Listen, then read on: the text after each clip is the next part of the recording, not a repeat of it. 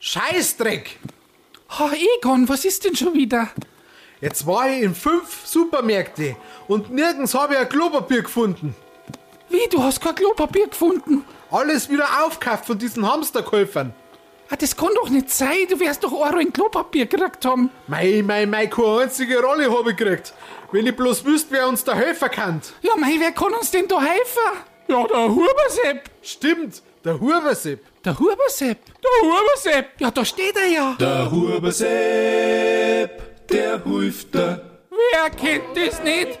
Dass er einkauft wie blöd und nur ans Fressen denkt und nicht mehr droht, dass er es mal wieder ausscheißen muss. Ausscheißen!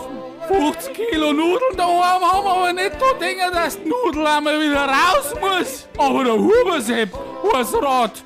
Es gibt ja so viele Möglichkeiten, wenn man kein Scheißpapier kriegt. Früher hätte man halt eine Zeitung genommen, aber jetzt haben die Deppen ja bloß eine blöde App auf ihrem Handy. Damit kann man sich keinen Arsch mehr auswischen. Und wenn, dann bloß einmal. Aber es gibt immer eine Lösung.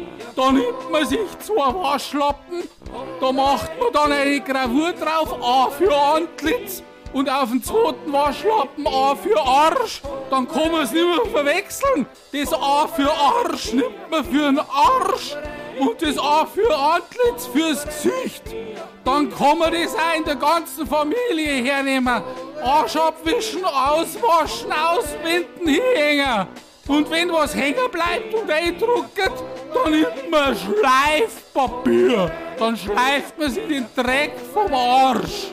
Nicht vom Antlitz, vom Arsch.